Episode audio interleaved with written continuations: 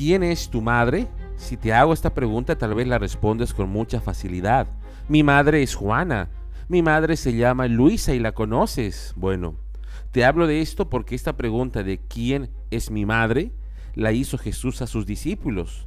Pero tú crees que la hizo porque no conocía la respuesta? El Evangelio de Marcos capítulo 3 dice lo siguiente. Luego la madre y los hermanos de Jesús vinieron a verlo. Se quedaron afuera y le mandaron a decir que saliera para hablar con ellos. Había una multitud sentada alrededor de Jesús y alguien dijo, tu madre y tus hermanos están afuera y te llaman. Jesús respondió, ¿quién es mi madre? ¿Quiénes son mis hermanos? Entonces miró a los que estaban a su alrededor y dijo, miren, estos son mi madre y mis hermanos. Todo el que hace la voluntad de Dios es mi hermano y mi hermana y mi madre. Jesús en ese momento se encontraba en una casa dando lecciones magistrales sobre la veracidad de la realidad espiritual.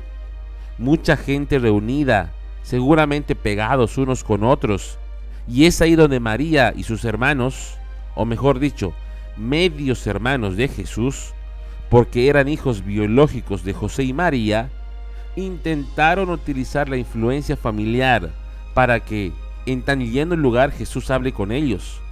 Ante esto, Jesús que dijo, ¿quién es mi madre? ¿Quiénes son mis hermanos?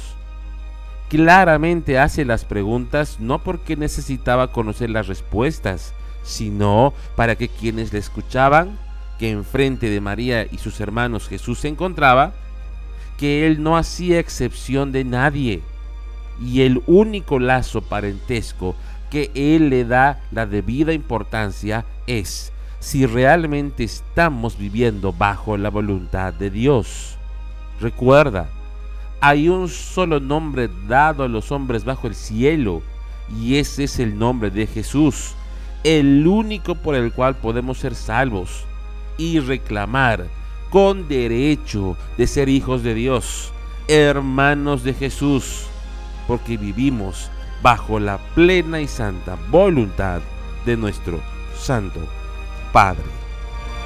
Esto es Alianza Despierta.